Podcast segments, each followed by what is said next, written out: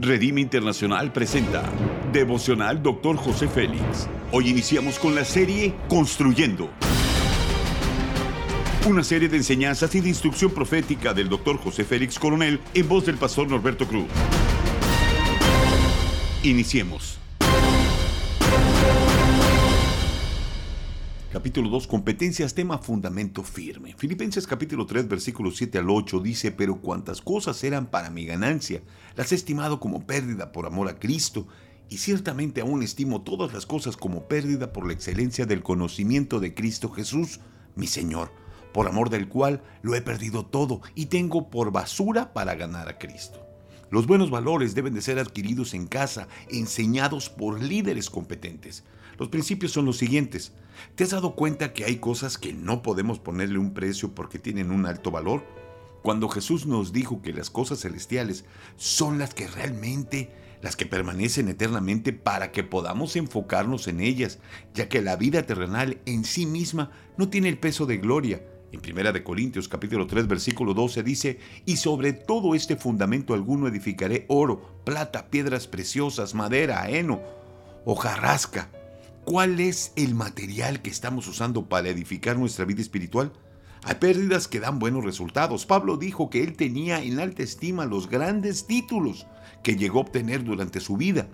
Su status quo. Sin embargo, el conocimiento que adquirió en Cristo superó todo lo que él creía conocer al grado de ponerlo en segundo plano.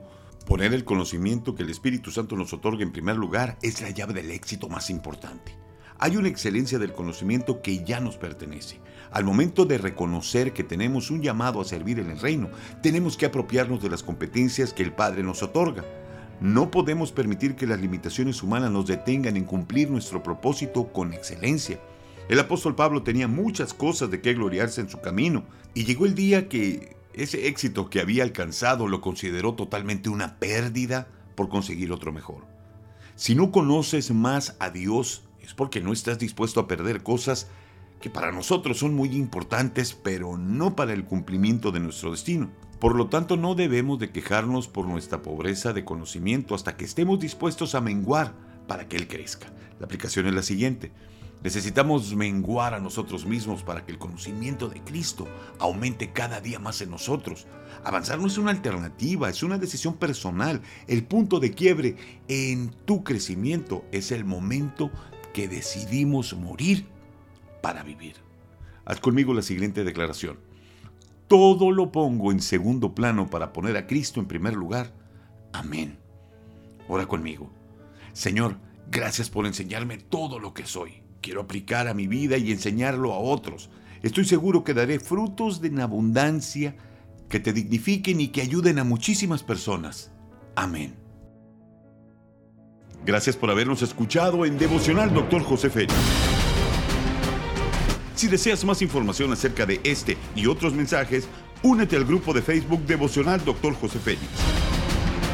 Muchas gracias una vez más por habernos acompañado. Hasta la próxima.